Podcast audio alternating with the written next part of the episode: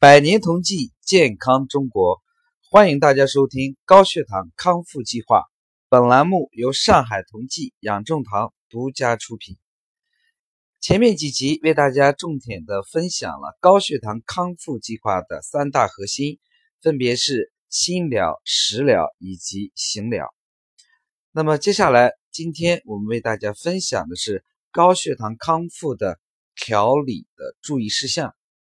首先，一个在整个调理过程当中，我们总的原则是不吃肉蛋奶，不饮酒，少糖、少油、少盐，严禁吃寒凉的食物。除了我们为给大家进行配置的四十二天健康餐单之外，减少这个肉蛋奶的摄入，因为它会影响到我们体内正常的脂肪能量的转化。那么同时，我们在整个调理过程之间，每天的饮水量啊，必须要达到这个一千五百毫升到两千毫升以上。最好的是使用我们为大家配备的这个活性清水啊，因为我们人体衰老的最核心的要素是什么呢？就是我们体内的自由基过多。活性清水可以有效的中和我们体内的自由基。延缓我们的衰老，同时为我们提供精力、体力、免疫力。这个活性清水，在我们每一个当地的代理商啊，都会为大家配备这个活性清水，大家都可以去代理商当地去领取。第二一个，在整个高血糖康复的过程当中，我们每一天的血糖数据要最少进行两次的血糖。血糖记录，那么第一次呢，就是我们早上的空腹血糖；第二次呢，就是我们中午的餐后血糖。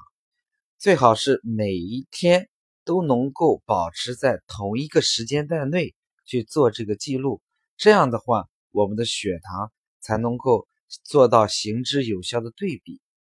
因为我们都知道，每一个人的血糖每一天在不同的时间段，它都会有一些轻微的变化。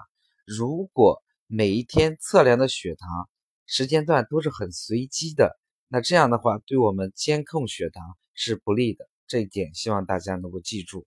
包括我们自己在家里进行这个血糖的记录，也一定要按时按点的在同一个时间段内去做这个血糖的记录。那么根据我们每天血糖下降的这个幅度呢？我们可以按照每一次四分之一原则去减少我们原先的用药量啊。如果说当我们血糖看到血糖有波动啊，反弹的比较厉害，再减去我，再把我们减到的药量啊，这个进行恢复，然后呢，不断的在这个过程当中去进行调节，找到我们人体最适合的那个程度。慢慢的再去降降药。其实，当我们感受到自己体内的血糖发生变化的时候，或者说是在不断下降的时候，我们就可以将自己的药量适当的开始减量。